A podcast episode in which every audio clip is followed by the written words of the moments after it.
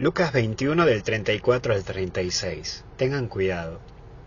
Lo vamos a ver en primer lugar a la palabra aturdir. Seguramente ya en lo que vas del año estarás bastante aturdido por tantas cosas. Pero recuerda que el error pasa cuando uno se excede. Incluso algo que puede ser en principio bueno, cuando se convierte en exceso, se puede transformar en malo. El trabajo es bueno, por ejemplo, pero si todo el tiempo estás metido en el trabajo, por más que hasta incluso sea muy santo y estés trabajando en la parroquia, en la iglesia o en una fundación para atender a lo que quieras, es buenísimo.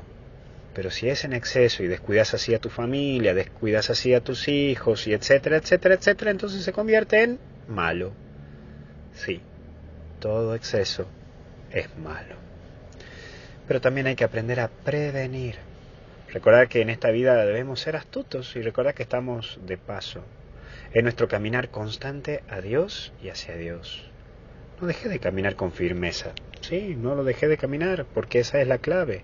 Caminar, caminar y caminar. Hoy pedirle al Señor esa gracia. Seguir caminando con mucho entusiasmo, con mucha fuerza, con mucha fe. No dejé de caminar con firmeza y despacio porque eso es clave, pues si vas rápido es porque te trompezás y encima te liquidas. Lo clave de todo esto es también la oración. Oren, nunca dejes la oración. Es clave para nuestro vivir. Es aprender a discernir tu vida desde lo que Dios quiere y tiene pensado para vos. No dejes de hablar con Dios. Él sabe dar muy buenos consejos, te lo aseguro. Que Dios te bendiga y te acompañe en el nombre del Padre, del Hijo y del Espíritu Santo. Que Dios te bendiga y mucha fuerza, porque hasta el cielo no paramos. Adiós.